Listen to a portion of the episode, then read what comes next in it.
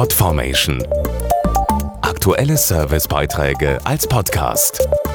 Regelmäßige Infos aus den Bereichen Service und Tipps. Am 19. August ist Welttag der humanitären Hilfe. 135 Millionen Menschen weltweit sind durch Kriege, Gewalt oder Naturkatastrophen in Not. Ein trauriger Rekord. Humanitäre Helfer reisen in die Krisenregionen, um dort konkrete Hilfe zu leisten. Obwohl das häufig nicht ungefährlich ist, ist das Interesse an diesem Beruf groß. Doch wie wird man eigentlich zu einem humanitären Helfer? Humanitäre Helfer entscheiden sich bewusst dafür, Menschen in Not zur Seite zu stehen und damit auch gegen ein Leben in Sicherheit.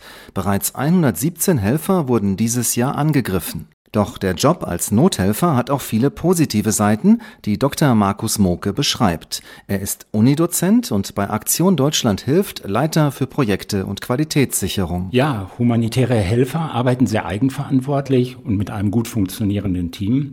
Sie lernen unterschiedliche Menschen und sicherlich auch abwechslungsreiche Aufgaben kennen. Und dass man Menschen in der Not helfen, teilweise sogar das Leben retten kann, entschädigt viele für die Strapazen. Nicht nur die humanitäre Hilfe wird zunehmend professionalisiert, sondern auch die Ausbildung. So gibt es beispielsweise den Studiengang NOHA, der für Network on Humanitarian Action steht, auf Deutsch Netzwerk für humanitäre Hilfe. In dem Netzwerk haben sich zwölf europäische Universitäten zusammengeschlossen, die gemeinsam einen Masterstudiengang anbieten. Hinzu kommen 14 Partneruniversitäten weltweit sowie verschiedene Organisationen und Institutionen. Und Ziel ist es, die Professionalität im humanitären Bereich durch einerseits Ausbildung und Forschung, andererseits aber auch Veröffentlichungen und Projekte zu steigern.